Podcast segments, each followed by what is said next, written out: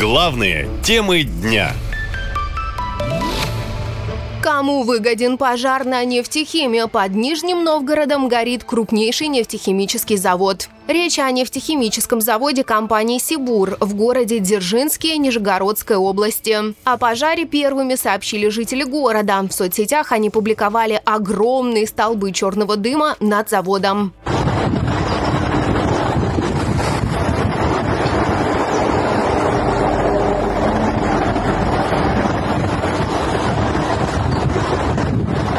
Позже отреагировали и в региональном управлении МЧС. Произошло нарушение технологического процесса с последующим горением без угрозы распространения. В самой же компании заявили, что это был не пожар, а остановка производства в одном из цехов. Вот только люди, которые видели огонь, и черный дым своими глазами, заявлением пресс-службы Сибур не верят. Эксперт по пожаробезопасности Андрей Данилов говорит, что возгорания на Сибур нефтехим происходят подозрительно часто. Я изучил этот вопрос. Сами судите. Пожары были в декабре прошлого года и июле этого. После июльского ЧП выпуск и отгрузка оксиэтилена и гликолей не проводилась больше пяти дней. И вот новый случай, сентябрьский, и почему-то его пытаются замять.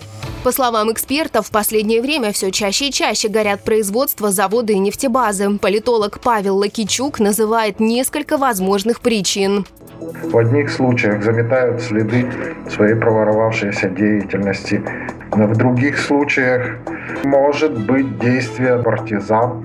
Их задача любыми доступными способами ослабить военный потенциал противника. Специалисты предполагают, что пожары могут быть результатом работы дронов. Напомню, только за последний месяц, 9 августа, горела военная часть в Ставропольском крае. 4 сентября нефтебаза в Питере. Днями пылали столичные склады вблизи Ленинградского вокзала. Астрахань, Курск, Архангельск. Сообщения о ЧП приходят из разных уголков страны. Власти призывают граждан быть бдительными и незамедлительно сообщать о любых подозрительных предметах, людях и дронах.